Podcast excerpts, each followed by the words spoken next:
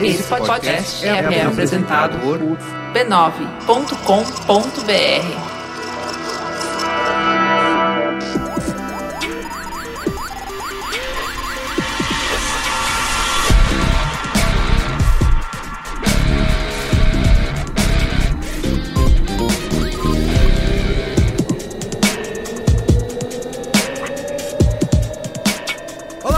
sou o Carlos Merigo, esse é o Braincast número 264. Tô aqui hoje com Luiz Assuda. Ok, ok, Merigo.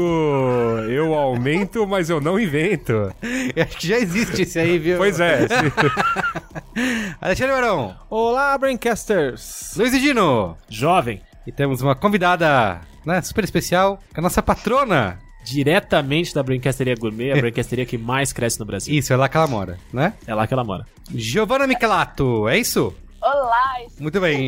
Giovana, fala aí, quem que é você na fila do pão? Então, eu, eu sou advogada, eu sou mestranda pela PUC Paraná no momento, mas tanto na, durante a graduação quanto agora eu sempre estudei Direito e Tecnologia, também conhecido como Direito Digital, Direito sei lá. Internet. Muito bem, Tem, tá. tem vários, vários nomes. Discutimos muito sobre o nome dessa, desse ramo do direito. E toda a meu- a minha pesquisa ela é relacionada com privacidade e tecnologia e big data e dados pessoais. Genial. Então vocês já entenderam por que que a Giovana está aqui, né? Vamos falar sobre Exato.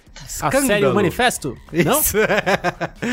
Escândalo. Cambridge Analytica, Exato. Facebook. Já inventar um título bonito para esse programa. É, Tá bom? tá bom. Então vamos lá. Mas antes, Mas antes, olha, eu quero falar aqui. Falar pra você assinar o Braincast lá no apoia.se barra Braincast ou no patreon.com barra Braincast, certo? pra quê? Deixar um rico dinheirinho pra... Pra gente, você vai, vai fazer parte da brinquesteria que mais cresce no Brasil. Vai é- poder trocar ideia lá com a Giovana. Olha Exatamente. beleza. E também aqui, ó, divulgar a família B9 de podcasts, né? A família que mais cresce no Brasil. Vai lá no b9.com.br barra podcasts. Tem podcasts para toda a sua família. Você pode apresentar pro seu tio, pra sua titia, pra sua mamãe, certo? E o Mupoca... Luiz Assuda? Tá lá, né? Limpinho. Um novo conceito em podcast. Exato. Se envolvendo em polêmicas, né? Teve polêmicas? Se envolvendo em polêmicas. A gente tem recebido aí um e-mails, sucesso. Isso é sinal de sucesso, não é? e-mails emputecidos. É mesmo? É verdade. Muito bem, atingiu o ápice. Tá bom, ó, vou falar pra vocês aí. Tem o Naruhodo, Poco Pixel, Tecnicalidade, o Mamilos, o Caixa de Histórias, o Mupoca, o Cinemático, o Código Aberto e, quiçá, um dia, o Zing, né? Isso aí. Quiçá. Então, muito bem, acessa lá, b9.com.br barra podcast. Você também pode ouvir pelo Spotify ou pelo Deezer. É só procurar, estamos sempre lá em destaques, entre os mais Uau. ouvidos. Clicar em podcast lá no Spotify, você vai achar a gente. E por último, pedir pra você assinar o nosso bot no Facebook, que é o m.me barra b9 podcasts. Toda vez que sair um podcast novo, o robozinho vai te avisar se você mandar uma mensagem pra ele, tá bom? É isso. Tá, eu tenho uma motivação aqui, ó. Eu encontrei lá no... Olha que chique. Encontrei lá em Austin, no South Diretamente By. Texas. Encontrei a Erika Ig, Olha só. tá? Mandar um abraço pra Erika, também super nossa fã. E também encontrei o Daniel, que trabalha no YouTube. Olha aí. É, lá no Eita. YouTube, no YouTube Música, ele tá sempre lá, ele chega, Olha. quando a galera de publicidade tá indo embora, ele muito bem planejado chega pra curtir a parte de música, Eita. tá bom? Então, Daniel. Maravilha. Eu, bom, minha lista é grandinha. As pessoas que eu encontrei na primeira manifestação pela morte da Marielle Franco, lá na Paulista, foi o Maurício Inamini, o João Pedro da Silva Salomé, Eita. o Kaique, que ele disse pra eu referi-lo como gêmeos, porque na verdade é o irmão gêmeo dele quem ouve o Braincast. Beleza. Olha aí. Perfeito. Perfeito. E o Thiago Félix, já lá na, na saideira da manifestação na Roosevelt. Essa fera. Também, também manda um abraço a Tarsila Moraes e ao nosso amicíssimo Thiago Mascarenhas Brandão. Olha aí. Fui lá na Bet Bakery ontem e o encontrei. Aqui os próximos abraços o Higino vai mandar, porque Higino e Merigo foram palestrar na SPM. É verdade. né? encontramos uma galera jovem lá. Olha aí. Encontrar a galera jovem, tem aqui uns nomes, eu já mando, aproveito pra mandar aqui o abraço pra Thalita Oliveira, que me viu num vídeo e falou: Ah, você faz parte desse negócio aí? Falei, opa, faz, um- faz uns anos, né? E aqui está a sua lista, Gino. Esta é a minha lista. Felipe Hitz, lá na SPM, lá na palestra Sucesso. que aconteceu. Foi um momento emocionante. Felipe Hitz foi o único, um dos únicos dois alunos que ficaram nas duas turmas e assistiram a mesma palestra Coitado. duas vezes. Então, Felipe, Você é um parabéns, você é o nosso Você guerreiro. é nosso Na guerreiro. verdade, ele dormiu na primeira, ele ficou pra É, segunda. é isso aí. Vivi Lampert também estava lá na SPM, era com certeza a figura que mais sorria e reagia às nossas piadas. E é só isso. É isso. Eu achei que era mais é, querido. tudo era Luiz. Assuda. Luiz Assuda é o que tá na sua. Ele tá esquecendo os que ele fez na semana passada. Ah, e fica, tá- e fica o tadinho. abraço também. É o álcool, é o álcool. Faustão pra Maria Matuque. Ah, é verdade. Uma das Que nos fez figuras convite, né? amáveis que nos convidou pra ir lá bater um papo com os alunos da SPM. Fã de carteirinha do Braincast já há algum tempo. Muito bem. Então vamos lá. Pauta. Partiu pauta. Qual é a pauta?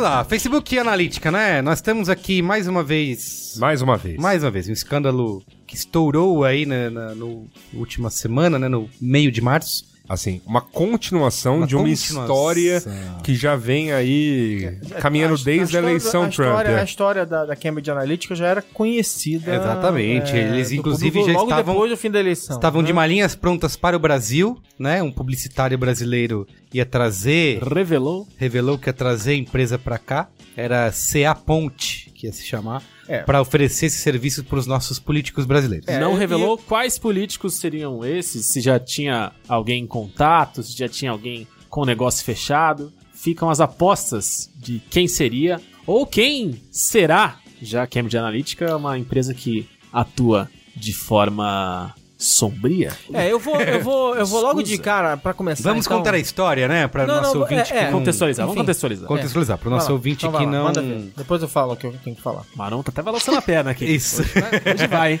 O que acontece? Saiu uma nova reportagem publicada por jornalistas do New York Times e do Observer of London, né? Revelando aí um esquema de coleta, venda e uso indevido de dados de 50 milhões de americanos, né? Utilizado aí durante a. Acho que 2015, né? É. Desde Foi 2015. coletado e usado para criar várias ações. E essa progressão ela funciona o seguinte: eles pegaram os dados diretamente de 370 mil pessoas. E dessas 370 mil pessoas, eles foram derivando pegar as redes delas de amigos. E Exato. chega nos, nos 50 milhões de americanos. Isso. E é, um- é uma coisa que já. É, o fato novo é que veio um cara aí, um jovem de 28 anos, Christopher Willie, o nome dele, que resolveu abrir o jogo, diz- dizendo que trabalhou durante esse período na empresa, e ele veio contar qual era o trabalho dele nessa época. Ele fala que a Cambridge Analytica não é simplesmente uma empresa de, de dados, né, como se acreditava.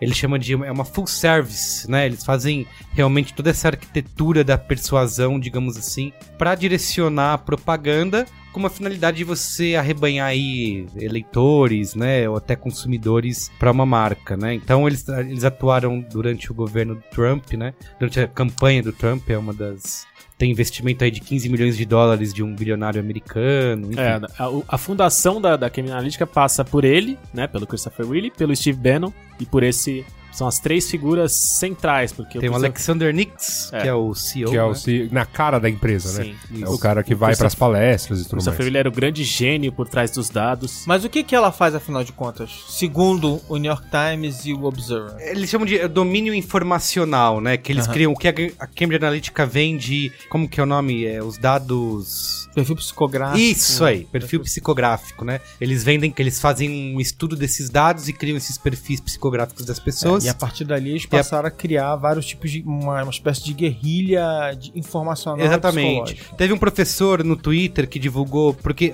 uma das perguntas é como é esse perfil aí psicográfico, né? Aí ele divulgou lá, ele já tinha um- alguns anos atrás entrado em contato com a Cambridge Analytica para teoricamente é, comprar um serviço deles. Ele tinha uma base lá, uma planilha que ele tenta mostrar como eram esses dados. Então, eles têm alguns pontos assim, um- uma escala de 0 a 10 de quanto aquela pessoa, por exemplo, é a favor das armas, ou é a favor do aborto, é a favor de não sei o quê. E aí eles vão, eles escalam isso e vão criando milhões de perfis para depois direcionar Uhum. propaganda super bem no alvo, né, para É, essas propagandas e pessoas. content marketing também. Exatamente. É o que eles chamavam de micro-target. É, e aí supostamente, é, e aí. supostamente a partir daí eles poderiam direcionar as opiniões das pessoas porque eles estariam alimentando certas tendências de opinião, né? É, tem uma frase que ficou famosa aí, porque tem um vídeo, né, onde o diretor da Cambridge Analytica, que é o Mark Turnbull. Ele foi filmado, ele tava achando que tava um, era um cliente interessado nos serviços e na, na verdade era um jornalista filmando e tem uma frase dele que todo mundo usou aí nessa por conta desse vídeo, que ele fala assim, ó, pessoas processam informação através da esperança e do medo muitas vezes inconscientemente. Nosso trabalho é ir fundo para descobrir quais são estes medos atávicos. Não adianta disputar uma eleição com fatos, mas sim com emoções. E tudo precisa acontecer sem parecer que seja propaganda. No momento em que as pessoas acham que é propaganda, vão perguntar quem produziu. Precisamos ser sutis, botamos informação na corrente sanguínea da internet e a vemos crescer. Ou seja, Poderia ser um, uma né? fala do Imperador Palpatine, mas é, exatamente. não é. É, É uma- só disse verdades, digamos assim, no sentido de que são coisas que a gente discute há um tempão. Só tem, só, só que é, é o que eu queria falar desde o início aqui. Só tem uma coisa que é assim, gente, tipo, se a gente não tivesse falando de uma empresa envolvida, por exemplo, na eleição do Trump, que metade do mundo odeia, e que essa metade do mundo tá tentando desesperadamente provar Exato. todo, a, a todo custo que ele armou para vencer a eleição com estratagemas eticamente questionáveis. Você ia acreditar que eles eram tão poderosos assim? Se, se esse cara tentasse te vender serviço agora, você ia acreditar nessa, nessa propaganda dele que ele era capaz de fazer isso tudo? Isso, uma das perguntas é se realmente eles têm esse poder, né? E isso é questionado, porque, é, inclusive, uma das reportagens que eu li, não sei se foi do Washington Post, enfim, que eles falam que é tão bom esse serviço deles que eles não precisam provar que realmente deu resultado, porque não, você não tem como, né? É difícil você conseguir. É, meu ponto é, a gente precisa ser um pouco cético também. assim. Cético, Eu, não- eu, não, eu não, não estou dizendo que a análise de dados não seja útil, que ela não seja capaz de ter resultados incríveis. O que eu estou dizendo é, a gente também tem que ter um pouquinho de ceticismo em relação a todo esse hype em cima de uma empresa infalível capaz de virar resultados de manipular. Não, a manipular minha- o mundo não, a minha, a, minha ques- a minha questão acho que não é nem essa. A minha questão é a seguinte: eu sei, eu tenho certeza que a Cambridge Analytica tem concorrentes. Ah, isso. Então, assim, a gente tá falando de Cambridge Analytica, sim, por conta do, do Isso, escândalo Trump, por conta de tudo o que, o que liga a essa eleição que desde o início vem sendo investigada. Isso. Mas eu tenho certeza que a Cambridge Analytica tem concorrentes, Sim. o que operam, talvez não no mesmo nível em certas coisas, mas ela tem concorrentes tanto na, área- na parte tecnológica, quanto na parte lobby, quanto na É. parte invenção de, Não. de fatos e tudo mais. Eu acho que aí junta duas coisas que vocês falaram. É. A primeira é a questão de, ah, os dados são tão poderosos assim. Sim, são. Ok. Só que a questão é, tá todo mundo atrás de uma brecha pra atacar o Trump. E juntou a fome com a vontade de comer. Isso. Estourou uma coisa que as pessoas não abordavam, porque querendo ou não, há uma parcela da população muito pequena que se importa com a privacidade dos seus dados e tudo mais. E tem o resto da população que acha que simplesmente se você não tem nada pra temer, você não tem nada pra esconder. Até aí, ok. Só que o que as pessoas nunca tinham parado pra pensar até agora e até acharem um ponto sensível, que é a questão, entre aspas, essa perseguição, na minha opinião, ótima contra o Trump, é que tudo bem, eles estão usando meus dados, estão usando os dados de todo mundo, mas dessa vez não é pra provar se eu tô fazendo algo errado ou não, mas é pra me influenciar de uma maneira pra que algum idiota seja eleito, entendeu? Ou não, Isso. no caso. É, é o lance, sabe o que me faz lembrar? Lembra de quando a gente discutia mensagem subliminar? Isso. isso aí. Então, me lembra um pouco isso. Você tá comparando a Cambridge Analytica a Jequiti, ao SBT. Não, não, eu acho o seguinte, a gente, a gente trabalha Não, não, não, com eu tô, eu tô, eu tô, traba- eu tô, Exato, tô comparando tem o um- mesmo nível de neura, de... de- Entendi. Eu imagino que todo mundo aqui tem amigos, ou se não trabalhou, tem amigos que trabalharam nas últimas, né, na- em campanhas eleitorais, nas últimas eleições, nas últimas, nas penúltimas Sim. e tal. E a gente sabe as técnicas e tentativas de técnicas escusas que estão sendo usadas. Perfis falsos, perfis falsos dorminhocos, né, que ficam guardados durante anos de uma eleição para outra. Você tá falando da Marina? Ah, tem uma... sa- hein, Ah, é, parabéns, parabéns. Ah, não, tem, tem também o lance de táticas de distribuição via WhatsApp. E o WhatsApp a gente tem que colocar aqui que, como não é uma rede, né? São grupos pequenos espalhando pra grupos pequenos e de repente pegando muita gente, é muito difícil de rastrear. Muito difícil rastrear. Sim, e uma coisa que a gente não mencionou aqui, mas que é questionado que é o seguinte, é que talvez, talvez não, que talvez sim, é, é isso que talvez. A Cambridge Analytica não tenha culpa, digamos, nisso, né? Porque assim, tudo bem, eles Ah. são- calma, calma, calma, calma. Eles eram experimentos que são considerados antiéticos e tal, mas que acho que a, a culpa maior recai no Facebook, né? Porque o que se Tá. diz é que eles simplesmente usaram algo que o Facebook, Aí que é, que é a proveu. essência Não. do Facebook. Tá, aí a gente né? já vai na segundo, como é que é, Judas do momento, né? Fala aí, Giovanni. Como é que a Cambridge Analytica ela surge? Ela surge como uma tentativa do Alexander Kogan, que é um acadêmico russo lá que atuava dentro da Universidade de Cambridge. Qual é a nacionalidade Pra- dele mesmo? Ele é Russo, é, ele né? é russo Hum. barra americano, tá? Ah. Vamos, Não, calma. vamos deixar neutro. Não, e ele, e ele, e ele é ligado à uni... Não, e ele é ligado à Universidade de Cambridge. Eu acho que aí também, né? Tipo, Exato. não importa muito a Não, nacionalidade, não, não. não, tô, sendo, é. tô, tô fazendo raciocínio fake news de, de co- conspiração. Ah lá, ah lá, Peraí, ah ah, lá, lá, ele passou, ele passou Vai, uma vez continua, no- numa vai. loja russa em frente? E ele tem um urso de estimação? É, Não liga pro Alexandre, vai, continua. Então, De- não interrompe a menina. Desculpa. ele desenvolveu um desculpa. aplicativo dentro do Facebook, que é o This Your Digital Life, É, que ele tinha como objetivo desenvolver pesquisas puramente acadêmicas. Então, o que você fazia? Se você fosse é, uma pessoa que quisesse ganhar dinheiro vendendo seus dados, mas sem muito fazer essa ligação, porque as pessoas não fazem essa ligação, se você ia lá e se inscrevia e, fala- e você tinha que responder algumas perguntas. Ou seja, mais de 270 mil pessoas fizeram isso. Só que. É tipo entre- aqueles aplicativos que a gente viu recentemente aí de ah, como você seria do gênero Exato. oposto, né? Isso. E Com qual, com qual celebridade você se parece? Isso, as pessoas saem loucamente Ou fazendo seja, isso. a raiz do problema é que o ser humano é idiota, né?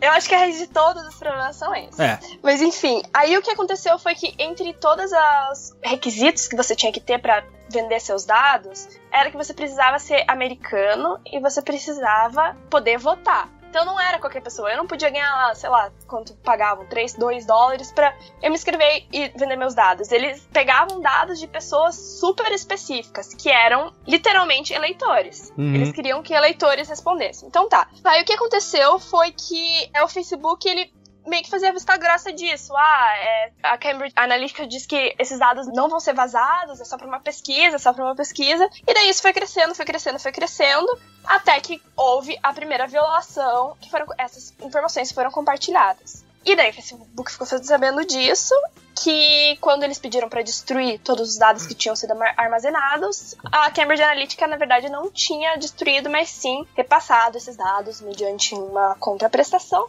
pra, sei lá, pessoas utilizarem e aí a gente entra no caso de vender esses dados para as eleições americanas. E, ne- e nessa hora, nessa checagem da destruição dos dados, já se questiona muito o papel do Facebook, É. que eu esqueci o nome agora do nosso querido canadense, o engenheiro de dados campeão que O que? O Christopher o Willis. Christopher Willie, ele conta que o Facebook mandou um comunicado falando, ó, queremos a destruição desses dados, por favor, preencha esse formulário garantindo que você destruiu. E obrigado. E ele preencheu um formulário, mandou e falou obrigado. Então os E dados na- são destruídos mesmo. e E, nada ficou por foi, isso. sim. E trocentas mil cópias daquilo já tinham sido compartilhadas e já estavam guardadas, então Uhum. é dramática a situação. Eu destruí uma cópia, eu delete uma cópia. É. Destruí. Destruí, tô gra- destruí. O cara manda um vídeo, ó, deletando, hein?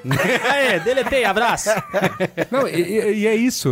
Mas assim, eu acho que o ponto é como é que se garante, Como é que se garante, é? que, que você destruiu um arquivo digital, Porque sabe? depois, de, depois de todo esse tempo, agora que o escândalo já aconteceu e que a coisa degringolou, a esfera pública tá acompanhando o caso com unhas e dentes ali, e dentinhos de vampiro, o que o Facebook garante é, não, agora sim nós temos uma equipe completamente capacitada a detectar qualquer tipo de cópia não destruída. Na minha ignorância, eu fico falando que não, tá bom. É, Então, é, cla- vocês ah, trouxeram é famoso, o ah, Dr. claro. Xavier agora É, e a. Jean Grey e vocês leram a mente de todo mundo e aconteceu? Qual que é a tecnologia que me garante que nenhuma cópia foi mantida? Uhum. É meio. É, ele diz- diz que depois Estranho, o no Facebook mínimo, chegou né? a mandar um. Fazer uma audi- mandar um auditor lá pra ver se realmente tinha. Só que assim, é isso que é o que a Cambridge Analytica fala: é que eles usaram o Facebook pelo que ele foi desenhado pra ser usado, É, né? É, Exploraram, exploraram brechas. Exatamente, óbvio, a gente não tá aqui tirando culpa da empresa, mas é que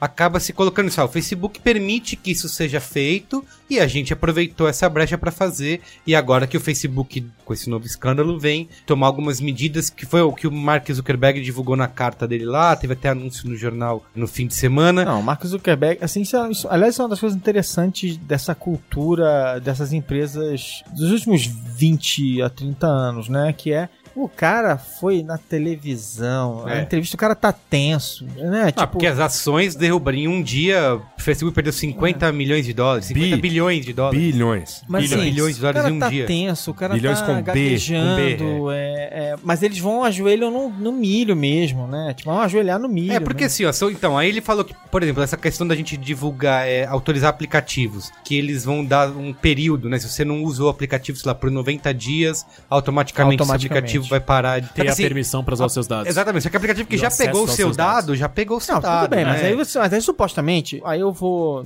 Não trabalho lá nem nunca trabalhei, né? Estamos de olho, hein? É. Aí eu vou, aí eu vou em defesa do seguinte, cara. Tipo assim, toda vez que você usa o aplicativo, é bem faladinho, tá bem lá. Tipo, ó, você vai dar seus Permite, dados aqui. é, você exato. permite. Inclusive, eles dizem o que que você está colocando lá. Você tá dando seus dados assim. Então, isso é um dos argumentos, né, Sempre Ali? teve. Uma, uma galera fala assim: ah, sempre que você entra numa rede social, vai usar um serviço, tem os termos, condições Ah, de uso não, não, não. gigantescas. Mas não, é diferente. Porque condição de uso é um negócio que ninguém lê Ninguém mesmo. lê, isso. Porque é extenso, não sei o quê. EULA é a coisa mais, mais safada do mundo, que ninguém Uhum. vai ler mesmo. Agora ali não, cara, são mensagens curtas, cara, que o cara te dá um alerta rápido ali. Mas, mas Não é um negócio novamente. difícil. mas, É, eu tô com o Marão nessa, porque é, realmente é pequena. Só que a questão que acontecia. quem- mas quem entende, que quem é- entende a fundo isso? Esse é o meu ponto. Ah, mas não é um negócio difícil, né? Eu sei que difícil não, entender. Mas tá escrito Desculpa. lá, Nossa. tá escrito lá. Você vai dar onde Tá você lá. vai morar. Só que, assim, o pessoal é preguiçoso. Eles não leem termo de uso, nem. E também não vão ler isso. Só vão aceitar porque é muito mais fácil você se cadastrar num site, se cadastrar, Isso. sei lá, em qualquer lugar, só apertando, ah, compartilhar as minhas Isso. informações do Facebook, entendeu? Não. A única coisa que, que eu acho muito importante é que isso é a lei da vida. Esquece todas as outras leis. Se você não tá pagando por um serviço, é porque você é o produto, entendeu? Aham. Se você, tipo, dá o teu CPF na farmácia pra Ah, você é. desconto, tem um motivo aí. Não é porque eles, nossa, eles são muito bonzinhos e eles querem só É. pegar. Não, tudo, tudo aqui e, tem, que, tem uma e lógica. que já já vai, vai virar.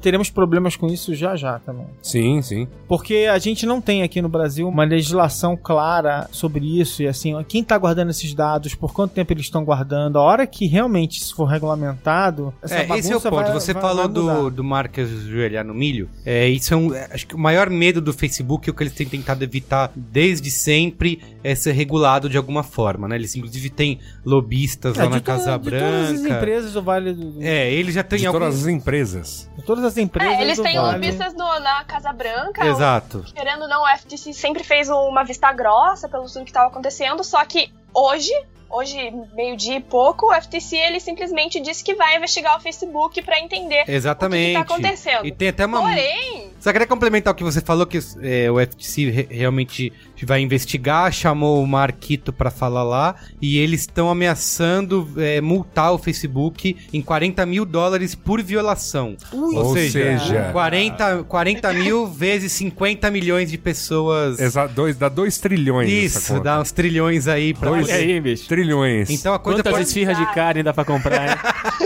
não, o Facebook simplesmente não tem esse dinheiro. Quem tem esse dinheiro? Mas a Ó, questão o é, o têm esse dinheiro, né? O FTC, Esfirraria. ele já investigou o Facebook em 2011. Na verdade, o que aconteceu, eu não, eu não lembro com total clareza do que aconteceu, mas é, era alguma coisa também relacionada com que o Facebook falava que os dados que você compartilhava iam ser privados pra você, mas esses dados iam conseguir ser é, compartilhados com o público.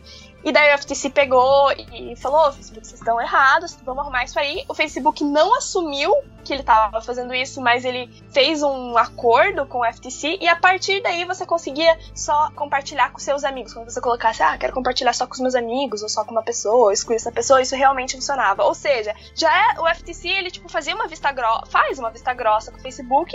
Assim, tem um, um sentimento de amor e ódio com o FTC, só que a questão é, não é a primeira vez. Já dava pra ter uma ideia de longe que isso ia acontecer. Não é a primeira vez que o Facebook se envolve no escândalo desse, não é o primeiro escândalo sobre vazamento de dados que existe, entendeu? Uhum. E claramente não é o último. A velocidade com que novas tecnologias, novas formas de, se- de se usar as tecnologias chegam, elas deixam. A impressão que a gente tem é que elas deixam qualquer tipo de órgão de fiscalização, de monitoramento completamente perdido no- no- em como reagir. Essa questão do, do- da Cambridge Analytica. Pensa que, poxa, se, se eles tiveram essa atuação tão forte, é, como tudo indica que tiveram, na eleição dos Estados Unidos, e essa foi a primeira vez que alguma coisa vazou, a gente depois sabe do caso do Brexit, que também indicaram a participação deles, em quantos outros momentos, em quantas outras situações isso não aconteceu. Nessa ponta da evolução tecnológica é dificílimo conseguir seguir atrás na mesma velocidade pra conseguir É,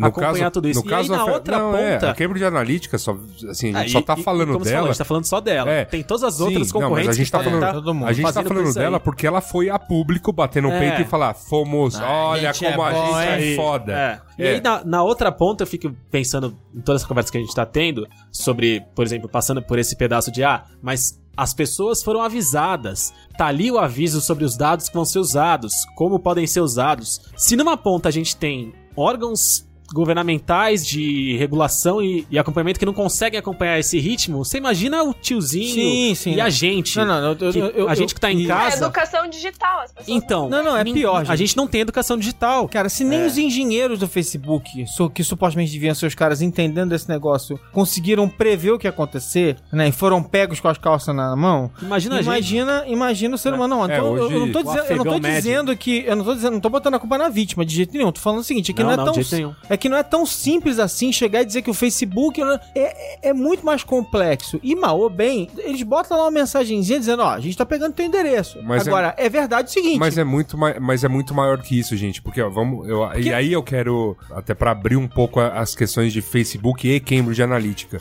Eu vou citar uma história velha e uma história super nova. Quando eu era estudante de publicidade, Lá em Essa- Essa, Bacena. essa é a nova. Essa é, a- é super nova.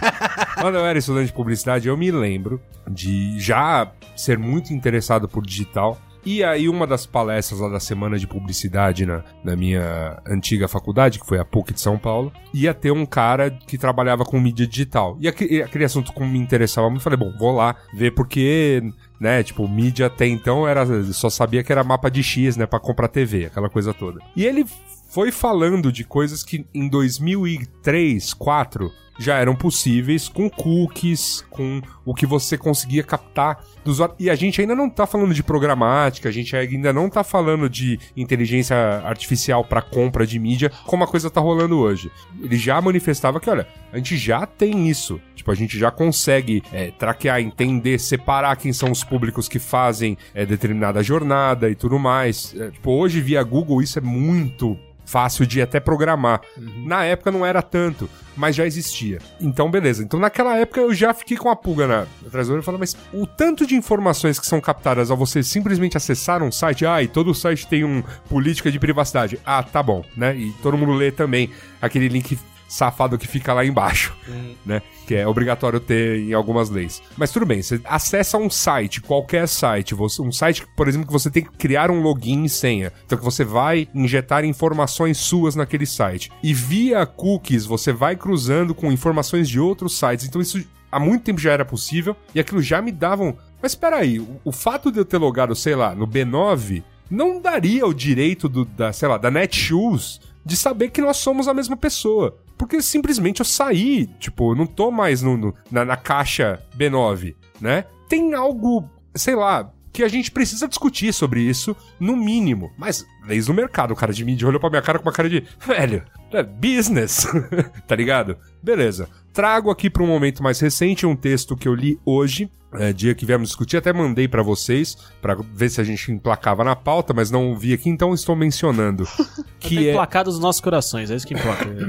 que é a de um engenheiro. Apocalipse lá. É, do, o cara do Infocalipse, o engenheiro que previu que, ó, isso aí vai dar merda. Lá em 2016, na época da eleição do Trump, muito antes de a gente saber sobre Cambridge Analytica e de como foi conduzida a campanha, e ele já falava isso no Vale do Silício, ó, galera. Esse negócio aí, principalmente, assim, a- a- é- esse uso dos dados combinado a essa potência com que são criadas fake news e o, o método algorítmico de, de você privilegiar o que tem mais like, o que tem mais share, como o que é mais relevante, em vez de, sei lá, fazer uma análise um pouco mais refinada da qualidade, da qualidade do artigo, isso vai dar problema. E o lance dele é que ele coloca aí, né, num, num futuro ainda mais apocalíptico, de experimentos que a gente tá vendo agora, como aquela graça de você colocar o Nicolas Cage em filme pornô. Então eu falo, cara, essa tecnologia melhor O desenvolvida. deepfake, né? É, É, essa, deepfake. essa tecnologia melhor desenvolvida, eu posso fazer um vídeo do presidente do então Estados Unidos declarando guerra à Coreia do Norte. E daí, sabe, se Não não, for. precisa, ele, E antes. ele declara. É, ele falou assim. E antes, Não, o atual declara, é, o atual declara. E antes Mas de qualquer o- possibilidade de, de checagem de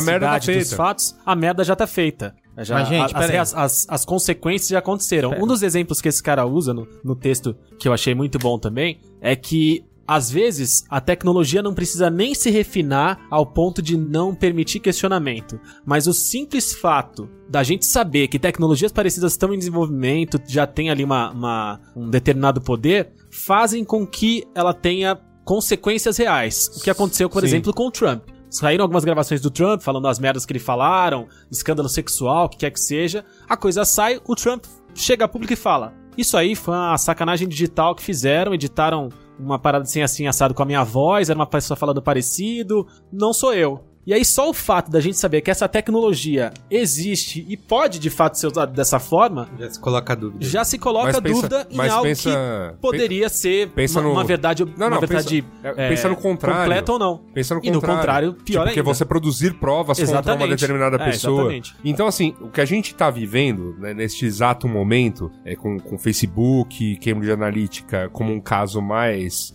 assim, nos holofotes, mas com todas as empresas de tecnologia e o que elas coletam de dados de nós. E aí, desculpa, o Facebook não tá sozinho, o Google coleta muito mais coisa, Twitter, Google. Twitter coleta muita coisa. É, a diferença também, tem, mas tem um detalhe importante que no caso do Peraí. Facebook é um conglomerado de Instagram, WhatsApp, Sim, sim, e Facebook. e o Google- ele tem, fora e as empresas que ele compra que a gente nem bem, se- e o Google- Só uma e o Google- e o Google tem o falar mal do sistema- Twitter, me avisa que eu já vou Não, embora. não, tá? não. O Google tem o sistema, o Google tem o sistema operacional presente em 70% dos Isso. celulares do mundo, o Google tem o navegador presente em Navegador 60% dos computadores do mundo. Ou seja, eu acho que o Google coleta mais dados. Também. Mas eu só acho assim, tá?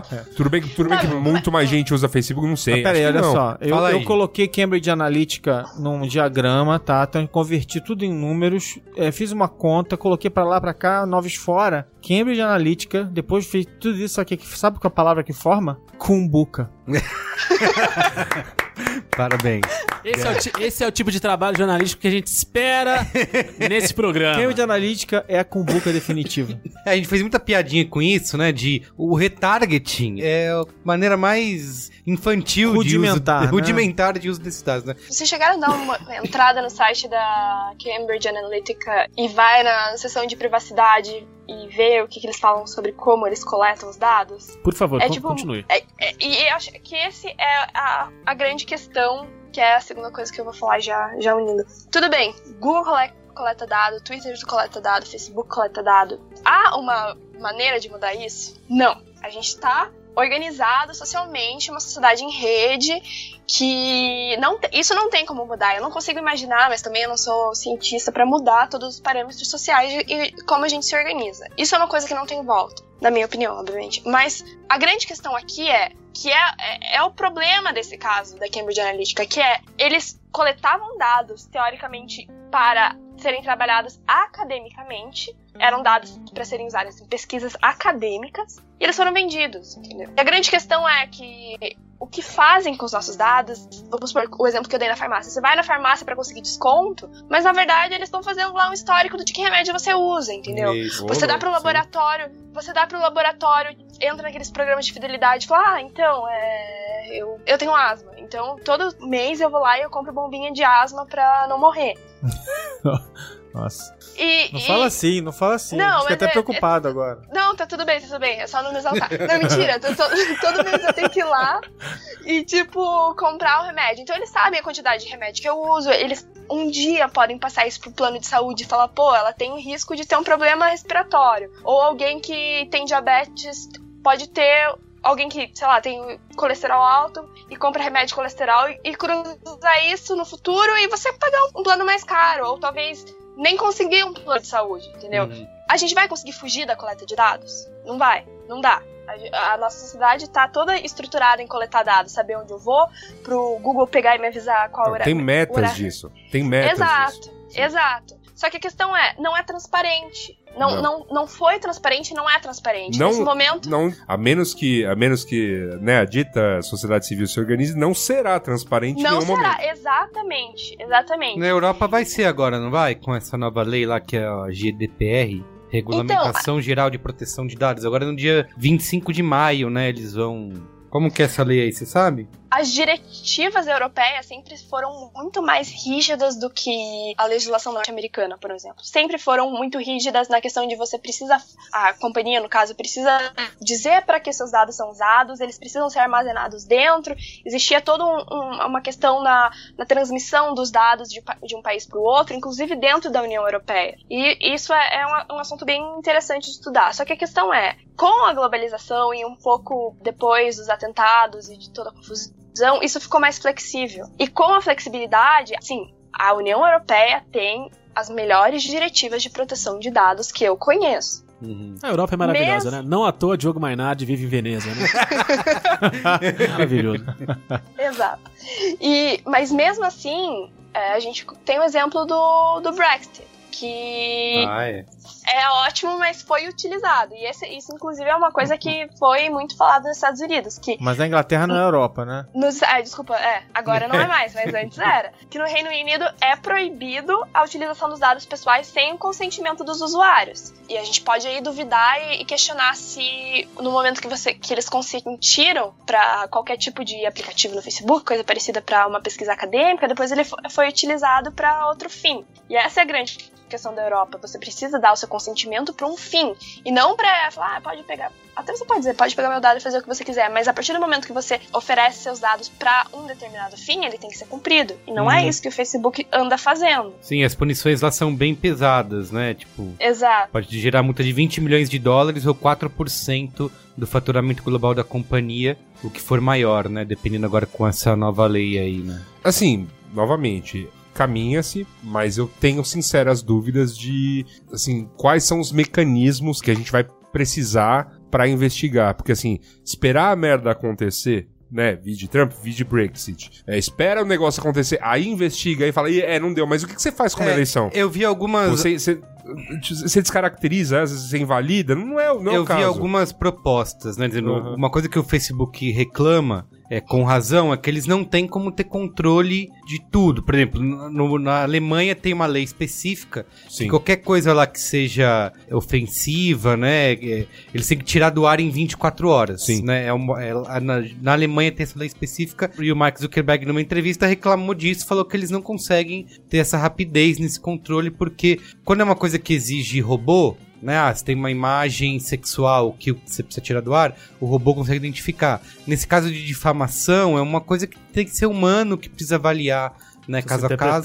Exatamente, tem que ser inter- interpretado, então é mais complicado de fazer. E uma das propostas aí, digamos, é que o Facebook assuma uma coisa que eles não querem assumir de jeito nenhum, que é eles falam assim, nós somos uma plataforma, né? Não somos um veículo de mídia, não somos um produtor de conteúdo. E uma das propostas é que o Facebook se assuma como um veículo, né? Que ele, que ele tenha a mesma responsabilidade, por exemplo, De um jornal. de um jornal, exatamente. Então, é uma das características aí que podem, com essa nova polêmica, que podem ser exigidas do Facebook, que eles assumam, que eles tenham responsabilidade do que é publicado e do que é veiculado. Porque assim, você vai fazer negócio, é, a maneira como o Facebook funciona hoje, que qualquer um lá entra, cria um perfil e veicula um anúncio, isso não vai mais poder existir. O Facebook teria que ter controle, é, caso a caso, de quais são as marcas e empresas com quem eles fazem negócio. Então, assim, esse modelo do Facebook já seria inviabilizado, né? Seria muito ruim pro Facebook se esse tipo de exigência começasse a ser feita. Mas, enfim, é um dos caminhos que são É, estão na pauta. É, eu não, eu não sei, eu fico aqui pensando que assim, os governos podem se mover, mas as empresas, enfim, o ramo tecnológico são muito rápidos, se movem muito, com muito mais velocidade, criam novos protocolos, enfim, é, criam novos tipos de negócios e a coisa anda. Eu acho que agora que a gente pode ter um Facebook sob maior vigia, né, de alguns governos, mas a coisa não tá lastrada para concorrentes dele. A mesma coisa vale para Cambridge Analytica. Sim, tem uma série de empresas que estão prometendo revolucionar o seu marketing com já uso de, de dados de uma maneira mais inteligente e um pouco de inteligência artificial. Então ela não tá sozinha. Fora o lobby, né? Fora o, lo o lobby, bom e velho lobby que tá aí sendo praticado, enfim, ou, ou até o bom e velho inventar notícias de uma maneira real, né? Tipo, colocar a, a moça perto do apartamento do, do fulano, e que é um dos casos. O cara da Cambridge Analytica cita, "Ah, a gente pode fazer isso, colocar umas meninas lá na frente do, do concorrente e tal, não sei o que lá. Tipo, que é o, o velho, né? Tudo isso continua sendo usado mesmo, tendo uma série de coisas que te proíbam, enfim, que, que, que não posso fazer isso. E a gente fala de Europa e Estados Unidos, mas né, nós daqui do, Isso Aqui ou é um pouquinho de Brasil, Yaya, vamos testemunhar assim, experimento, porque nós somos um terreno fértil para, né, para que outros experimentos muito loucos aconteçam. Afinal, 2018 já chegou. Teremos, né, outubro aí. Outubro, Não, outubro, isso- outubro já chegou. E Outubro não já adianta é, falar só do futuro, a Já gente tá pode aí. falar do passado também. A gente teve no, Ah. no- no último processo eleitoral uma enxurrada de. A a gente tem hoje a, a- a certeza de que diversos dos mais importantes atores políticos do momento atuaram através de, de fake news, de, de análise de dados. Ah, o, da, o que a- o- propagação de notícia de, de- hoje eu de- não, eu não quero eu não então. quero politizá-la, tá? Eu só vou falar sobre a notícia nu e cru aqui, que é a questão de levantou-se quem da onde saíram as notícias fake sobre a Marielle Franco, chegou-se lá a uma página de fake news que é constantemente citada pelo MBL, que é, né, para os mais, né, para quem chegou agora no, no trem do, né, o MBL é um think tank, no, no- ele não é outra coisa. É, né? Não era uma milícia? Era- Enfim. Era disso Não, que- think tank. Era assim que eu considerava. Ah, enfim, eu, não, assim, think tank é uma definição que não ofende e define bem o, o- do que se trata. Tipo, os caras são. Definição clássica, né? É, definição clássica, sim. já tem décadas. né? Placar- Acho que é uma boa, boa definição. É. Boa definição. Então, 3 a e, 0. e o lance, e, o, é, e o lance todo é o seguinte: que hoje, né, do dia que nós estamos gravando, então já faz alguns dias aí pra você que está ouvindo, é, veio a público a pessoa que estaria por trás deste site fake. O que ele reporta, né? Falando sobre isso. Que, sim, que ele durante anos conduziu experimentos é, sob essa alcunha aí de Luciano Ayan, né? Que era um, uma, um pseudônimo. E Que é por trás do ceticismo político, né? isso, exato. E que assim, que ele rodou experimentos de, assim, termos dele, tá? Desculpa se eu tô usando os termos errados, mas assim, de manipulação de pessoas, de manipulação de opinião pública, e que esses experimentos foram muito exitosos. Então, que assim, se preparem, vai ter mais. Derruba um site, você não derruba o esquema da coisa. Então, e a gente tá falando, enfim, de um exemplo entre os tantos outros que existem. Eu acho que é um assunto sério su- suficiente pra, né, aí já entrando um pouquinho na seara política, pô, eu vejo a- até a Veja, de certa forma, engajada em, tipo, encontrar, né, qual é que é a de- o que, que tá acontecendo, né, em relação às questões de fake news. Então, uma das reportagens é da própria Veja, né, falando sobre, sobre esse caso, e eu também, não, novamente, não tô querendo politizar aqui, não, acho que ou em outro espaço, ou lá no meu Twitter, eu, eu politizo que você quiser, a, a minha opinião Se vermelha. politizar, É, eu acho politiza. que é o espaço ideal Mas para aqui, mas não, não, mas eu, eu só queria usar, eu só queria dizer que está aí, está sendo usado de exemplos, como na contraparte, se você quiser, né, de outros partidos, a gente sabe que rolam também, tem casos aí já já reportados, tem enfim, entre tipo blogueiros de, de carne e osso que são estão na folha de pagamento de alguns partidos, quanto de uso aí de uma máquina um pouco mais inteligente, bem azeitada, né, como bem definiu aí uma das reportagens da Veja, para manipular de fato a opinião pública em torno de um determinado assunto. Então, as coisas não são não são coincidências, assim, que acontece um determinado fato, como a execução, né, da Marielle Franco, e aí imediatamente rola um experimento para ver, vamos ver o quanto eu consigo quebrar essa narrativa e e depois eles conseguem medir se isso é exitoso ou não. É o que nós estamos vivendo. Esse é, o- esse é o mecanismo, né? Não, e assim, eu, ele é o. Eu, enfim.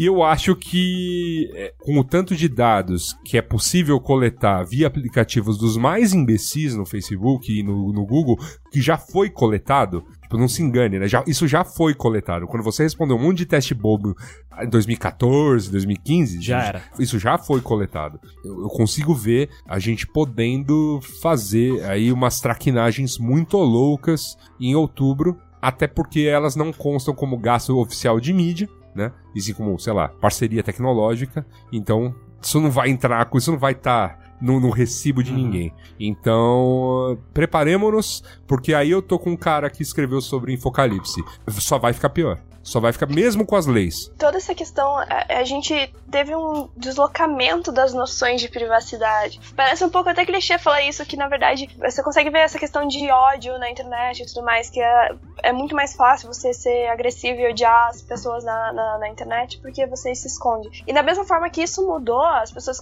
se sentiram mais poderosas, também houve essa mudança no sentido de da privacidade não ser tão importante. O que você não compartilharia, talvez, é, na vida ao vivo, não chegaria, falaria, colocaria, ex- exporia para pessoas que eu não conheço, é muito mais fácil você fazer isso quando você não consegue ver quem tá recebendo seus dados, no caso do Facebook, que é tipo um site. Inclusive, essa noção de privacidade, ela foi distorcida, e eu não tô dizendo que foi tipo de 5 anos pra cá. Em 2010, há 8 anos atrás, o Mark Zuckerberg ele já tinha dito que a privacidade não era mais uma norma social e que agora as pessoas elas se sentem muito mais confortáveis em compartilhar coisas que nunca mais compartilharam. Para mim, a grande questão é: as pessoas se sentem mais confortáveis em fazer isso ou elas não entendem o que elas estão fazendo? Eu acho que vai por aí, assim. é, Quando um aplicativo ele te vende a comunidade, você.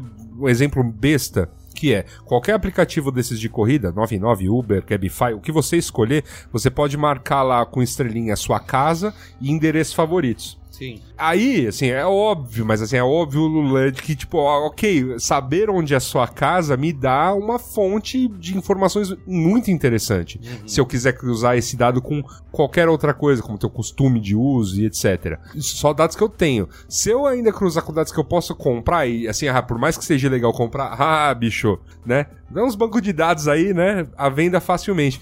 Eu fico impressionado, por exemplo, eu, eu uma certa vez fui ver um apartamento, não comprei o apartamento, mas eu eh, caí no conto do vigário do, não, mas deixa assina aí um negócio demonstrando interesse. Eu, não, não quero, não quero. Mas era jovem, né? Não Você tinha... ganha uma feijoada e Qualquer um barril de Heineken. Preenchi, cara. Até hoje eu recebo ligações porque meu nome caiu no banco de dados de quem comprou o apartamento. Tá na hora que você de você já financiar o seu.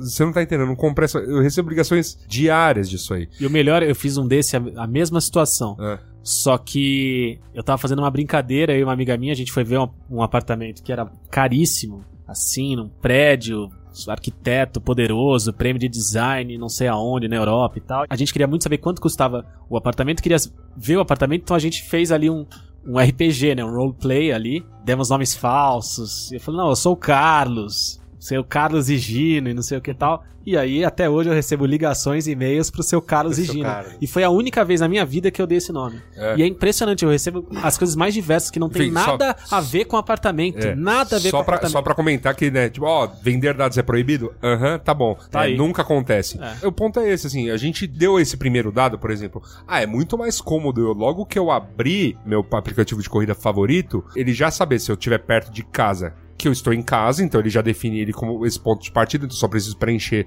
pra onde eu vou. Ou no caso de eu estar voltando pra casa, é só aperta um botão. Pra onde você vai? Casa. Uhum. E vamos lá, e tem dados que você oferece, e aí o serviço vira e fala pra você: ah, mas você tem a opção de opt-out. Hã? Peraí. Então, assim, por definição você vai coletar, e aí eu tenho a opção de opt-out. Por exemplo, os dados de localização do Google. Ah, então, sei lá, o Google vai captar eventualmente o, partes de coisas que eu falo no microfone quando eu aciono o Assistant. Ele vai coletar minha localização o tempo todo, ele consegue marcar trajetos que eu faço diariamente. Ele vai coletar, enfim, dados de aplicativos que eu uso e tudo mais. E eu posso ir e deletar se eu quiser. Ah, que bom, né? Que bom. Mas mais importante do que tudo isso, gente, é o seguinte: é que para completar, você cria essa tecnologia, você cria todas essas possibilidades, essas possibilidades isoladas dentro de um outro aplicativo, elas nem são tão absurdas. O problema é que não há legislação pensada, nem como ninguém entende direito o que está acontecendo, os legisladores, né? Se os legisladores estão preocupados né, em legislar sobre o sexo dos outros, e não sobre o que é importante So- sobre a entrada da Pablo Vittar na Bíblia. Pois é.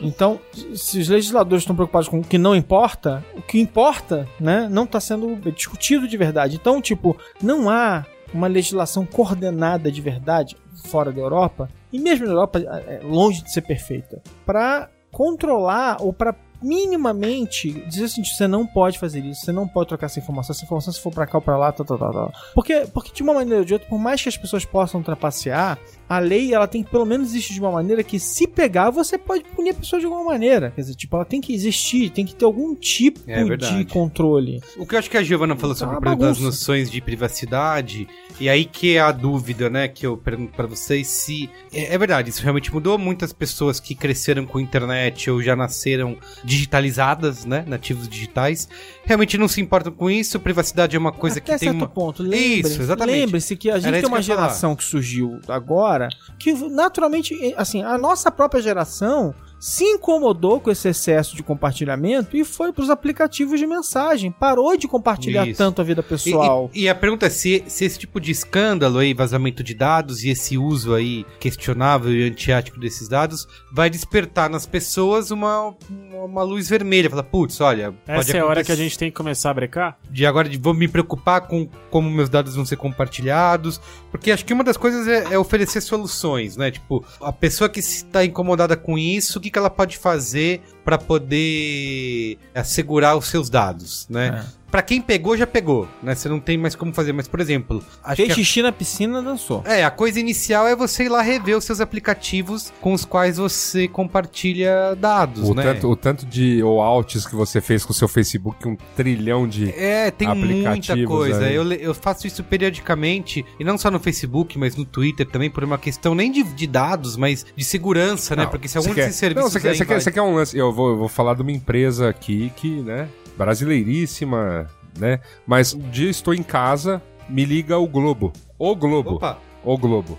O jornal. aquele. Aquele. Ah, Na verdade, é um atendente do Globo. Não, não conheço essa empresa, não. É, não. Jamais eu E ele me ligou, ele me ligou Ele, dizendo. o Globo. Ele e o não, Globo. Não, Ele- o atendente do Globo. fala é João Globo. Não, a- a- o atendente do. Mas pode me chamar de O Globo. É, o atendente do Globo me ligou dizendo: Olha, a gente percebe aqui pelo seu uso que você lê bastante artigos do Globo. É, eu assino o RSS do Globo, ou assino no Twitter o Globo. Tá, legal. Você não quer fazer assinatura digital, não? Eu falei: Caralho, vocês estão me ligando.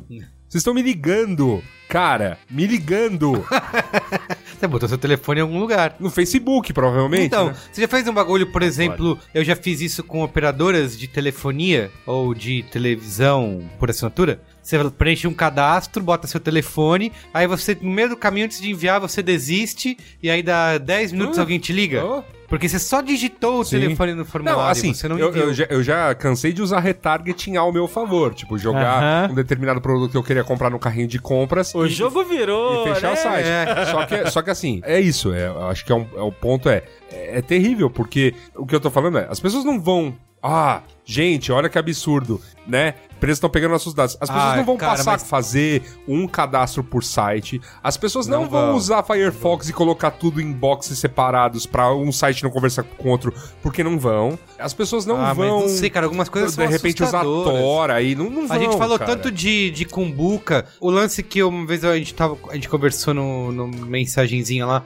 Que eu acessei um site de um produto e recebi um e-mail depois. Falei, cara, não botei meu e-mail em lugar nenhum. E o Growth Hacker que revelou isso aí no LinkedIn, né? É. Deu- Eu, bombou. eu- nessa questão eu volto ao exemplo que o Yasuda deu, do nosso camarada, que a gente precisa até checar depois o nome, o nome dele, que é o responsável por essa teoria de projeção aí do apocalipse da informação. A falta de esperança dele é tão grande que o que ele constrói aí como um cenário muito possível pro nosso futuro é que essa falta de capacidade de entendimento total do que está acontecendo, atrelado à troca de realidade, à troca das regras tão rápida, vai fazer das próximas gerações uma espécie de gerações perdidas na questão de, de esperança de mudança. É uma galera que vai desistir de tudo isso e que seriam períodos de, de extrema infelicidade, desesperança assim no mundo, perto dessa não capacidade de acompanhamento dessa mudança de realidade. Então, que você tá fala assim: "Ah, então eu vou fazer um cadastro único agora pra cada site que eu acessar". É, eu fico- eu a fico- pessoa vai pensar: "Cara, não adianta". Eu fico pensando. não importa o que eu é. fizer, as empresas vão conseguir as minhas informações, Não, vão conseguir os e meus não só dados. E não é só empresas, eu fico. eu- sabe, É, eh, meu nível. empresas, Meu, nível governos. meu nível de desconfiança tá num nível do tipo, o governo de São Paulo agora implementou a CNH digital. Eu falei, eu quero esses filhos da puta no meu celular. Cara, Mas é, sabe, é esse o nível de neura que se cria. É o artigo do BuzzFeed, chama Infocalipse Now, é o Aviv Ovidaya, tá? Que alertou aí sobre a crise em Não, 2016. Aviv Ovadia, não é isso? É, é isso aí. É isso. Também conhecido como a Viva Vadia. Aviv Ovadia. Mas uma coisa que eu acho muito positiva, e, e aí eu acho muito positiva que tenha acontecido com o Facebook, neste caso específico de, de Cambridge Analytica, é que nós temos uma anedota muito bem fechada de um caso de, de assim, que antes estavam em discussões muito etéreas. Quando a gente teve a discussão de marco civil da internet, por exemplo, era algo de nerd pra você entender a fundo quais eram as questões quando a gente falava de neutralidade de rede, de segurança dos dados e tudo mais. Agora é uma anedota muito fácil de eu explicar pra minha mãe, por exemplo, pro meu pai, olha, cuidado com o que vocês baixam, porque, Porque vão roubar teus dados e o Trump vai ser eleito. isso. Tipo, esse- daqui a pouco você tá recebendo, né, mensagens aí de um determinado candidato, né? Enfim. E assim, é uma anedota que fica mais fácil de contar e de alertar. Porque É. de fato não existe essa preocupação. Nunca existiu. Essa preocupação era uma preocupação de gente, vamos combinar aqui, mega antenada com o assunto tecnologia, né? E, e não é um assunto exatamente novo na mesa aqui do Braincast. A gente discute, É. né, seguranças mil há muito tempo. Só que essa é uma boa anedota. Essa é, É, uma e- boa e- história pra, pra Eu, eu, eu pra frente. concordo com você, Assuda, porque esses dias, a minha avó, coitada, ela é uma pessoa muito boa, assim. Eu gosto muito dela, inclusive. Só que ela, é uma- ela é a rainha da fake news, assim, coitada. tipo, toda vez que ela me mandava uma coisa, eu nem abria, sinceramente, porque eu ia me irritar. Só que daí, um dia ela tava vendo o Globo News, que ela gosta muito de Globo News. Ela gosta de ver Fã do- Manhattan Connection. Fã do Merval. Ela adora é, Ah, é, quando- menino mas- bonito. Mas peraí, quando aquela bigoda. Quando aquela bigoda treme, hein? Quando aquela bigoda do É. Berval treme, pô. Cara, mas o Pedro, minha- o Pedro Andrade, ele é o terror das vovós. É, não, É, Pedro Minha sogra, minha mãe, minha avó. tanto, tanto é que fizeram um programa pra ele no GNT pra ele rodar o mundo e, e é um belo programa. Belo programa. Por causa dele, É né? um ótimo Sim, sim. programa. É, isso que vocês estão falando, né? Isso. Então, daí a minha avó tava vendo o Globo News e ela descobriu fake news. E pra ela foi uma coisa.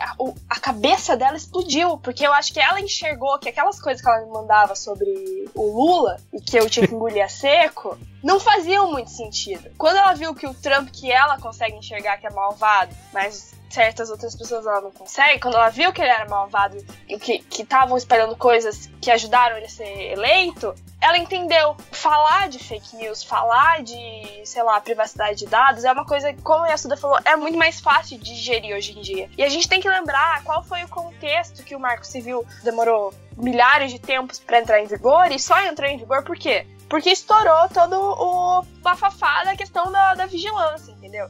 E a gente tem agora, nesse exato momento, mais uma crise, que é a crise da proteção dos dados pessoais. E qual legislação que o Maron citou que a gente não tem legislação? Não, a gente não tem legislação.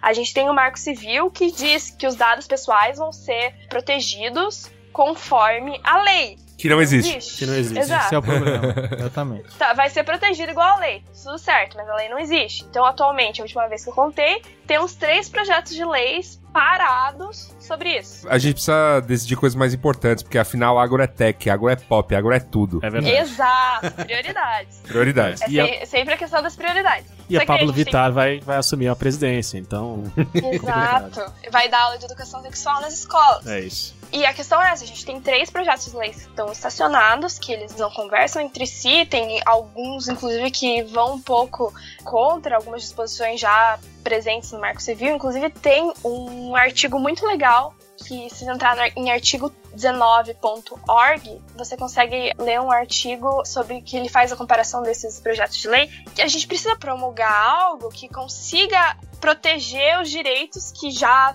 teoricamente são resguardados pelo Marco Civil da Internet na forma da lei que não existe, entendeu? Aham. É legal você ter comentado sobre isso, porque assim, é, essas coisas que geralmente caem nessas questões é, ah, vou investigar, sei lá, um determinado crime e não consegui, sei lá, pedir a averiguação de tais dados, ah, maldito marco civil da internet, que é usado como uma anedota pra você falar, ah, então vamos propor uma lei que, né, o diminua, por exemplo. Mas é legal a gente estar, né, vendo que existe o contrário. Eu acho que é a hora, é uma boa hora pra gente falar sobre o todo disso. Eu acho que porque o todo disso é- vai muito além. Assim, um governo pega e fala: tá bom, vamos regular isso aí. Tipo, lá nos Estados Unidos, né? Que é o país onde todas elas estão. Tá bom, galera, tô criando aqui um órgão regulador, é um órgão regulador que vai regular Twitter, Google, Facebook e Apple. Criei o órgão. Quem indica o presidente desse órgão? Facebook, o Google, a Apple e, e o Twitter. Como aqui a gente tem com as Até operadoras aí, por têm- exemplo. Até porque lá Eu- eles têm eu a vou- tradição de criar entidades autorreguladoras. É, sim. autorreguladoras Não, não, mas mesmo que seja uma do governo,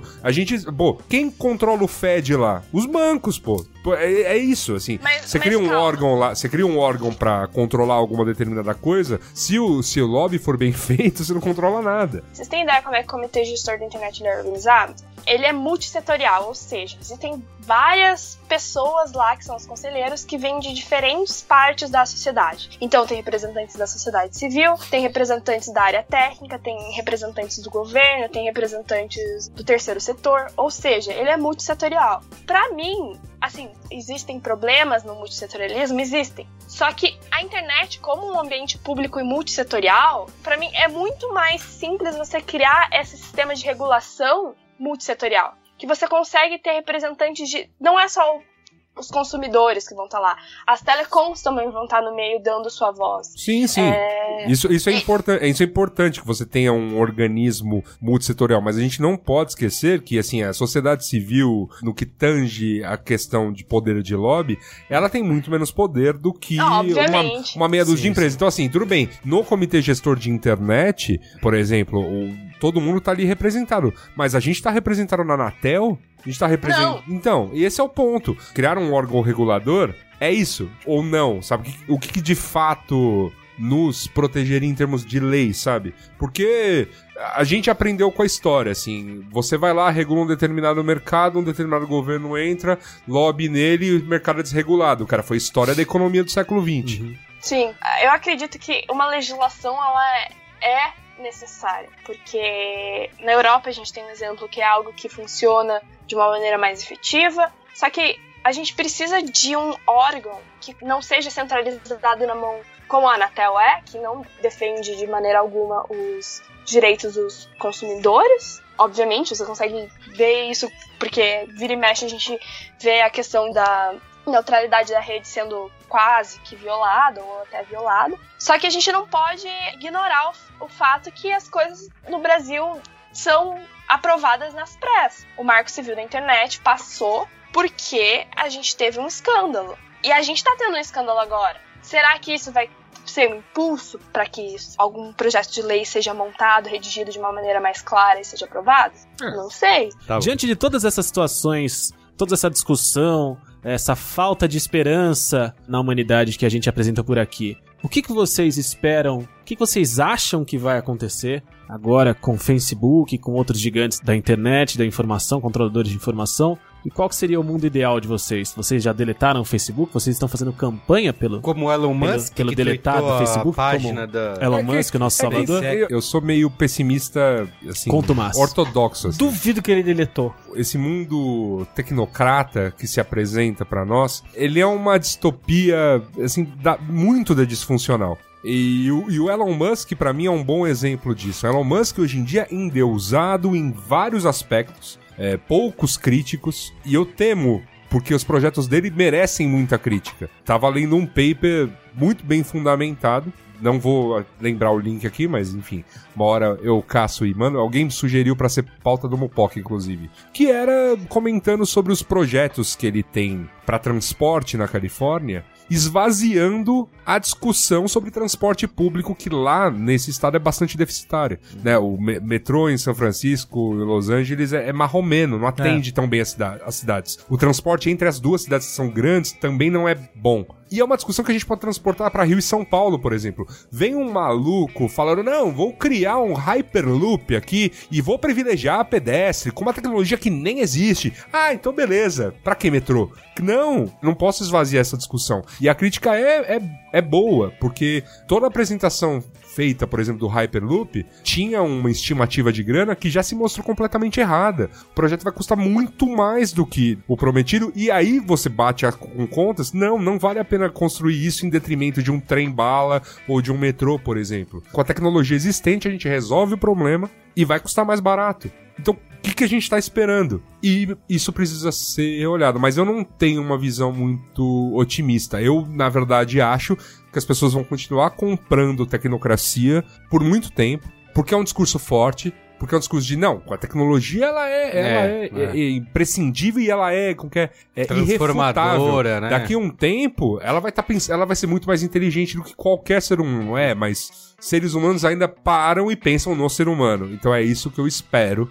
que aconteça, mas eu novamente não sou dos mais otimistas. Eu vou dar a visão poliana. de- Não, mentira, não, não tenho uma- visão tão pessimista assim, mas eu também não tenho uma visão otimista. Eu acredito que, assim como todos os problemas da humanidade, eles têm que ser resolvidos com educação. A gente não tem educação digital na escola, a gente não tem o mínimo de consciência do que os nossos dados valem e o que a gente tá fazendo na internet. Assim, tudo bem, estamos aqui numa mesa com pessoas que estão pensando nisso. Só que a gente é minoria. Eu sou embaixadora, na verdade, do Dia da Internet Segura aqui no Paraná, a convite da SaferNet, que é uma organização muito bacana que cuida da internet segura no Brasil e tudo mais. E é muito interessante ver como a gente tem que trabalhar desde criança com a questão da privacidade, com a questão de fazer a internet um, ambi- um ambiente seguro e um ambiente agradável, entendeu? E a gente não pensa muito nisso. A gente tem que educar as pessoas para que elas pelo menos entendam o que está acontecendo, porque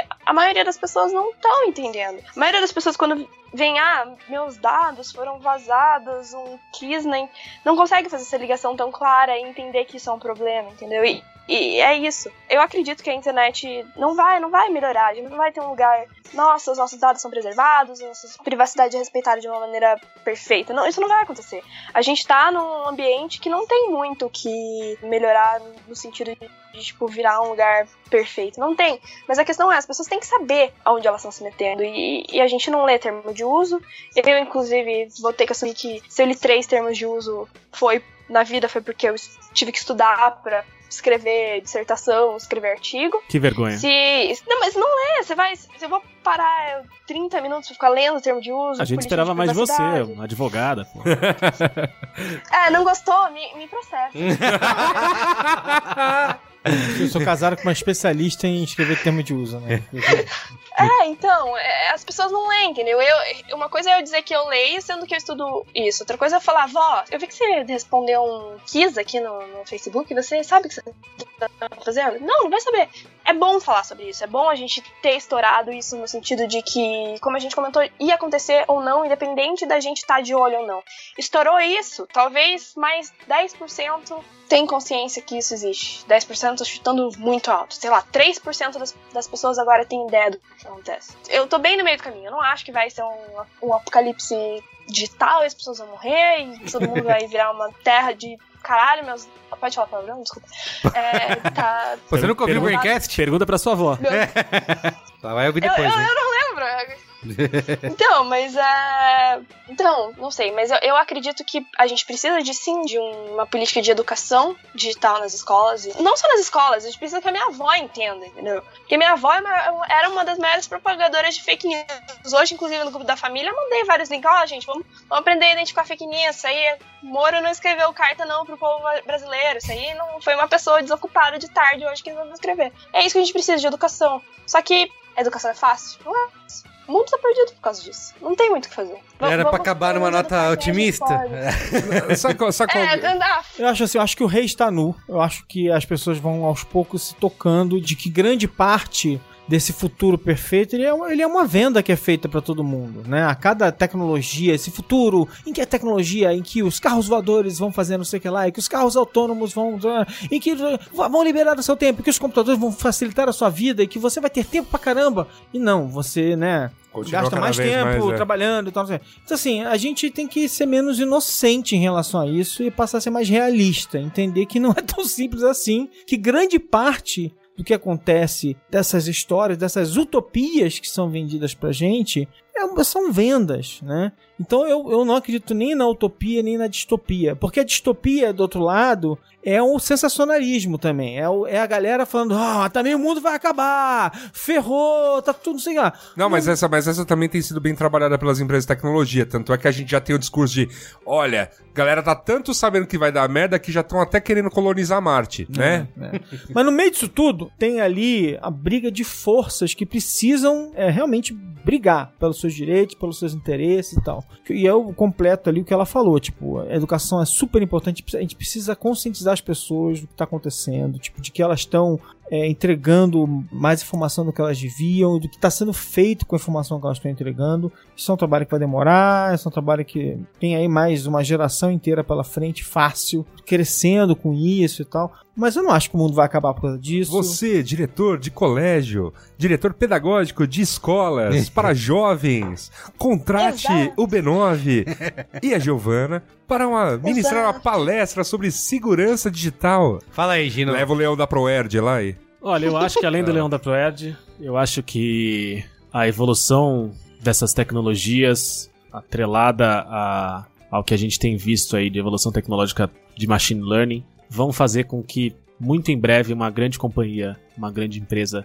passe a desenvolver robôs para uso militar. Em determinado momento, os robôs de uso militar vão passar a perceber que as fontes de energia não renováveis já não são suficientes para que eles funcionem e o próprio desenvolvimento das máquinas, a própria inteligência artificial, esse machine learning, vai fazer com que eles passem a consumir biomassa para conseguir se manter em atividade. Vai chegar uma hora de banana verde. vai chegar uma hora que a nossa biosfera vai estar praticamente toda consumida, os próprios seres humanos vão passar pa- a ser consumidos pelas máquinas, até que num esforço muito grande de um grupo de cientistas as máquinas vão conseguir ser desligadas e a Terra vai ter que ser resetada através de um grupo de máquinas, cada uma com uma respectiva responsabilidade e assim reconstruir o planeta Terra. Eu sugiro que essas, essas inteligências artificiais sejam batizadas com os nomes de deuses da mitologia grega, mas eu acho que é preciso ter bastante cuidado com Hades, que é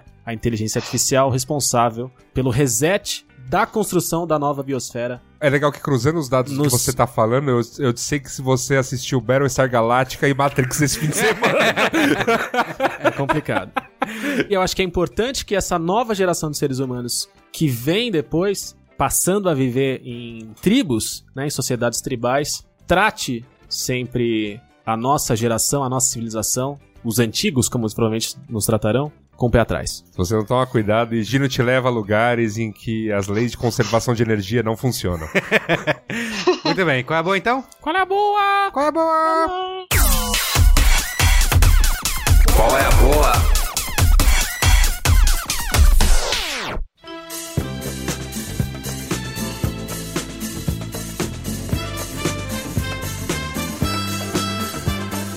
Eu vi um TED super legal aqui para a gravação desse programa, que é da Zeynep Tufekci. Eu acho que é assim que se pronuncia o nome dela. É Claro que tá errado, gente. errado. Nunca tá Ela é certo. uma essa- essa- tecnossocióloga. Essas, essas pronúncias do Merigo são muito furadas. Quero ver lá. pronunciar então. Eu não. Ei, ah, toma essa, olha aí o medo. Eu tô do outro lado da mesa.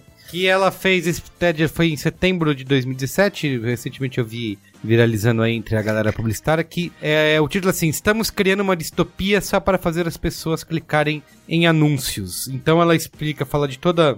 Fala muito dessa questão de uso de dados, né, de privacidade que a gente falou aqui, mas também fala de, é, de como muito disso é feito por algoritmos e inteligência artificial de forma automática e que nem mesmo as pessoas, acho que o Marum chegou a citar isso aqui rapidamente, que nem mesmo os engenheiros que estão por trás disso acabam tendo meio a dimensão é, de como essa tecnologia pode ser usada e de, do, do que, que isso pode ser gerado. Então, ela é um, também um pouco pessimista, né, pelo título que você pode ver aí, dizendo que falando bastante de como isso ajuda a criar os extremos e tudo mais, é, mas também dá muito esse lado aí que a Giovana falou de da educação, né, de que só a gente Uhum. realmente aprendendo sobre isso, ensinando sobre isso, é que vai poder abrir os olhos das pessoas aí. Depende de nós. Depende de nós. Sugiro procu- procura aí. É, eu acho, né? É Zeynep, Z-E-Y-N-E-P, tá? Estamos criando uma distopia só para fazer as pessoas clicarem em anúncios. Essa, essa lutar que a gente né, tenha trazido isso, né, este TED que ele coloca em discussão, que é um problema que o Facebook negava que existia e hoje ele admite. Eu tenho vários coisas boas no temáticos. Olha, Uma então boa ma- temática, olha só. manda ver. Primeiro, é, eu queria. A gente estava falando agora sobre educação e eu queria indicar o site da Internet Segura. Vocês colocam no Google e vai entrar o, o site que ele é hospedado pela CiferNet, se não me engano. Lá tem várias cartilhas de. tipo, almanacões, igual o almanacão da Mônica, sabe? Sim. Pra Pô, criança responder e aprender, assim. Pô, acabou de ser no dia 5 de fevereiro. Exato, foi dia 5 de fevereiro. E lá tem vários, vários, várias atividades muito legais. Vocês que têm filhos, vocês que gostam, têm sobrinhos, gostam de educar crianças, gostam de crianças. É bem lúdico, é bem, é bem bonitinho. Assim. É, Bacana. muito. Tá legal. Patrocínio prata do Google e do Facebook. Também queria indicar um livro sobre o tema, que é do Bauman, que é Vigilância. Nossa, putz, esqueci o nome do livro. Procurar no Vigilância líquida. Vi- Vigilância líquida. Ah, se- é óbvio, é óbvio que era líquida, senão não seria o Bauman. Eu tava esperando. Ia- Você falou, não, tem o livro do Bauman também. Poxa. Vigilância, como é que é o nome? O Yasuda fez uma cara assim, falou, como assim, qual é o nome? líquida, Pô, líquida, é, é óbvio que era líquida. É óbvio. Eu, eu, eu, eu Grande Bauman. uma piada. Descanse em Eu paz, né? mesmo. E é muito bom, é muito bom. Ele aborda essa questão de vigilância e etc.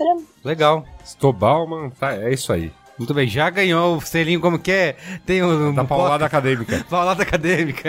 É, Já que a gente passou uma hora e quarenta falando sobre internet, morte, revolução das máquinas e tristeza, o que ainda nos sobra nesse desagradável planeta para curtir a beça, a felicidade em qualquer tipo de momento, é a música. Então a minha dica de hoje será uma dica musical. Qual não foi a minha surpresa, Alexandre Maron, quando na semana passada, quando na semana passada dessa gravação, eu fui atropelado quando entrei no YouTube e vi que o canal do conjunto musical Wolfpack tinha subido novas canções. Mas não, Jura, Luiz Gino? pois é, mas não do próprio conjunto musical Wolfpack, mas de uma banda intitulada The Fearless Flyers, Oh, que é um nome muito bonito porque tem a literação. isso. Essa banda The Fearless Flyers é formada por Joe Dart, baixista do Wolfpack, Corey Wong, um dos meus Guitar Heroes, guitarrista do Wolfpack, o baterista Nate Smith, que é um baterista lendário americano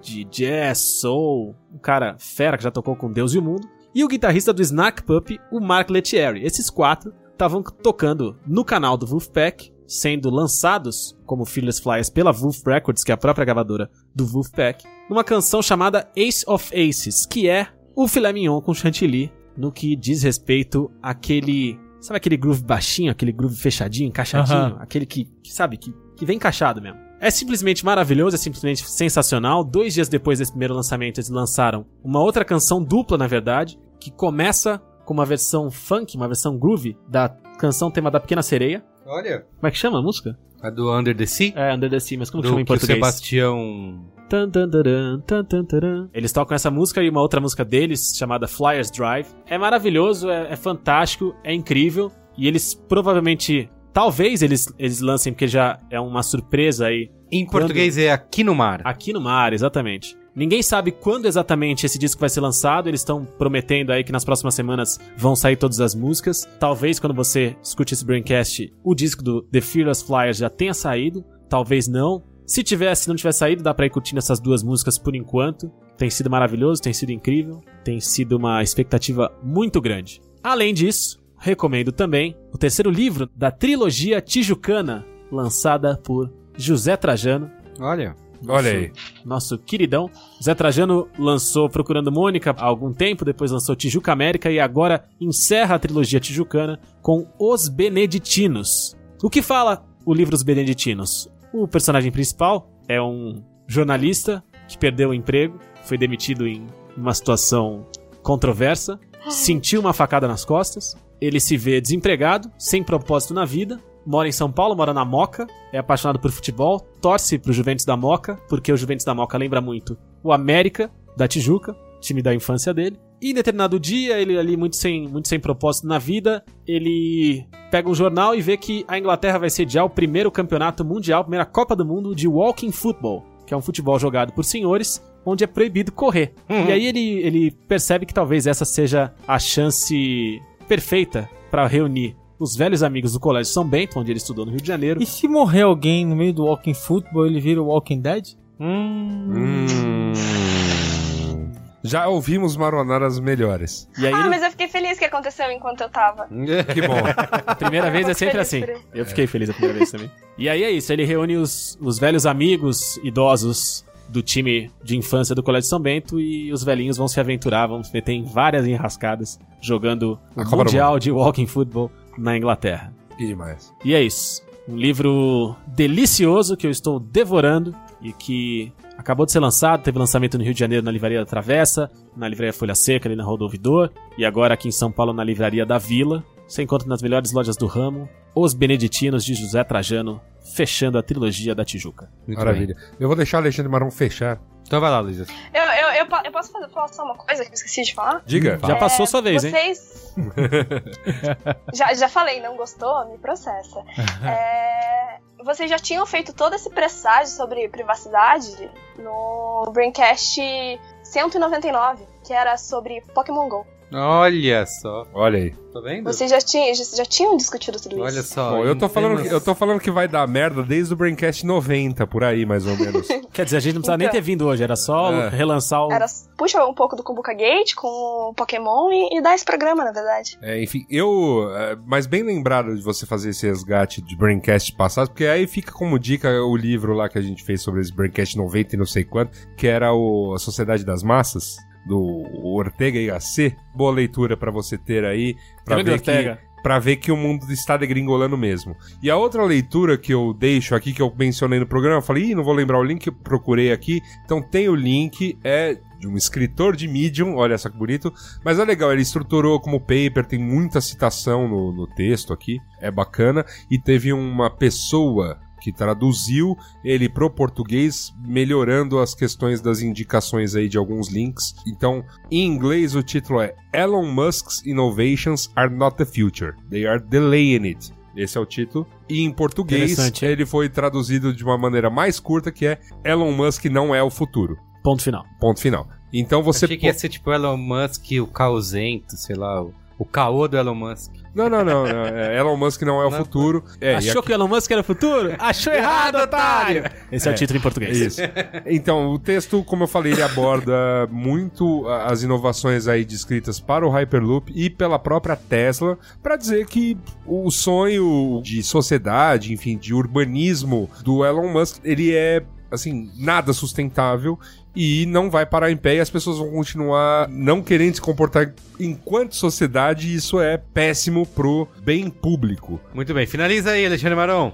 Tá, eu vou sair completamente da. Não vai, não vai ser Não vai ser temático. hoje, temático. não. não vai ser temático, não. Duas coisas. Até porque eu tava fora da, de órbita semana passada, né? Duas coisas que eu vi. do- saiu do nada, assim. Eu, eu descobri. é, O, o Netflix tá cheio de reality show agora, né? Eles pegaram Ah, um então monte de teve reality o show Queer Eye, e né? tal, é. O mecanismo. É. e eu, eu dei de cara com um que é um reality show em inglês. É dos bolos? Não, é também ser legal. bolos alguém, feios? alguém Você falou dos bolos. Os bolos feios, Cara, é. os bolos é, é o, é o Mandou Bem, é o Mandou Bem, muito legal também. Eu acho que já tinha até falado desse aqui, mas É. tudo bem. Mas é o seguinte, é um chamado Mary Portas Secret Shopper. Que Esse é isso? muito louco, velho. é o seguinte, cara, é uma mulher que é especialista em, no mercado de serviços e ela chega num, numas lojas que assim, tipo, sempre são lojas de pequenos empreendedores ingleses Uhum. E aí, assim, tipo, sei lá, o cara, a mulher é dona de um salão de beleza. Aí ela tem lá o salão de beleza e tal. Aí a mulher, ela põe umas câmeras, ela observa o salão e mostra todo mundo assim, desmotivado, o salão tudo ferrado e tal. Aí ela chega e dá um choque de realidade e tem que consertar o salão em não sei quantas semanas. Mas tem isso no GNT. Eu nunca tinha visto Mary Potter no GNT. É- Não, não, não, não Mary Potter no GNT. No GNT é com a Mariana Weikert e com Exato. o rapaz que eu esqueci o nome lá. Mas o Mary Potter é o seguinte: um episódio De é fora. salão de beleza. No outro episódio, ela vai numa loja de roupa e conserta a loja de roupa. Ah, entendi. No outro Deixa episódio, ela molhar vai numa bico, loja. né? No outro episódio, ela vai. Ela vai numa loja de Ah. noivas e conserta a loja de noivas. Porque os caras têm uma loja de noivas e uma loja de É conserto. parecido com o do History, não é? É, Do sócio. o sócio, exatamente. Aí no outro episódio ela foi. A cada episódio ela foi. Ela vai consertar um tipo de negócio diferente. Sempre um negócio de retail, né? De de, de, de varejo, de, de vendas e tal, e melhorar os serviços daquele lugar. É assim, consertar a loja, fazer as pessoas e mexer nas relações entre as pessoas, todo mundo chora, não sei o que, é muito, é muito legal. é um lixo legal, divertido. Aí tem o meu joguinho, meu joguinho de celular da semana. É um joguinho chamado, que já tem um ano mais ou menos, mas que eu só comecei a jogar até algumas, algumas semanas, que é o Almost a Hero, que é o seguinte, você controla, é um RPG simplificado, você controla os maiores panacas da história e eles agora ganharam superpoderes e você tá controlando eles, eles são eles são muito ruins, todos eles. É aquele jogo clássico que, assim, tem um design lindo, os sons são maravilhosos, aquela coisa toda assim, tudo é gostoso no jogo, né? Todo o feedback de toque dele, os sons, tudo é legal nele. Ele é engraçado, ele é divertido e tal. É isso, o Almost a Hero. Carlos então, já comprou. É grátis. É, já é baixou? de grátis. É de grátis. Então é, o jogo é divertido, virou meu matador de tempo de quando eu tô pra lá e pra cá. E é realmente. E é fofo. É engraçadinho. Divirtam-se. Baixando aqui já. Boa. É isso? É isso. Muito bem, é isso, Fica gente. a gostosa sensação de que o mundo terminará numa pilha de merda. Muito bem. Obrigado, hein? Valeu. Beijo. Tchau. Valeu! Tchau, Braincasters.